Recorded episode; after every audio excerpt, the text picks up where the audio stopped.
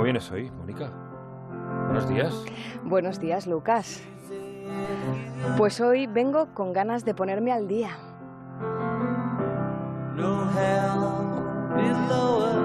Lo confieso, les eché de menos, mucho más de lo que creerían.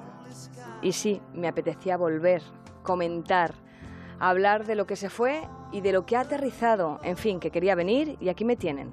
He llegado.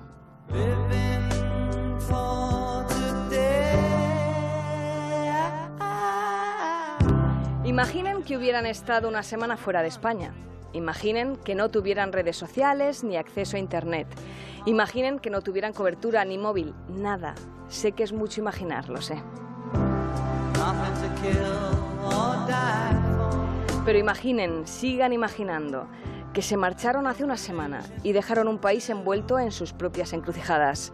La canción perenne. Se fueron y lo dejaron con los líos de antes y los de ahora, con la historia de siempre.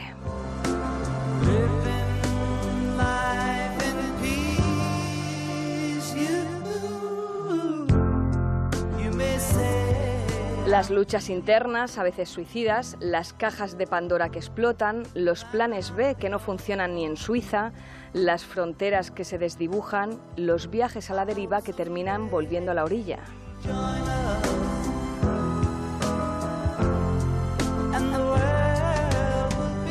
Los chalets de proletario en venta, el discurso de quien no sabe perder, los que dicen lo contrario de lo que piensan, los que se empapan en la tormenta y creen que eso no es llover.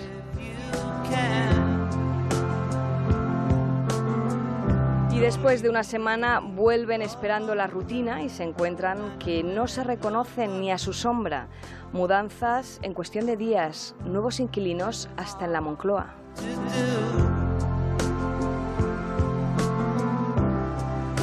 Cambios, cambios y más cambios. Ministros de altos vuelos, preparados, cultos, ingenieros, ajenos a partidos, la valía del desempeño.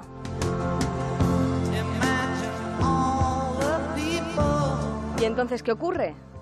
Pues sucede que nos sorprendemos, que no estamos acostumbrados, que éramos más modernos de lo que nos creíamos y menos de lo que merecemos.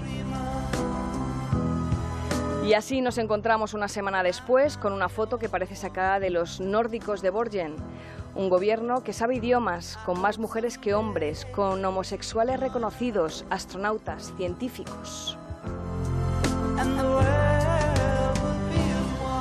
Verán, no sé qué saldrá de todo esto, de este gobierno Frankenstein, pero pase lo que pase, seguro que nos hace bien a las cuotas, a la meritocracia, a la tolerancia, al medio ambiente, a los partidos, a la política, a los planes de los dirigentes. Imaginen que se fueron hace una semana sin más equipaje que lo opuesto. Imaginen que se fueron para regresar al futuro. Bienvenidos al siglo XXI. Feliz fin de fiesta, Lucas. Feliz fin de semana. Feliz fin de semana, Mónica. El lunes, a partir de las 6,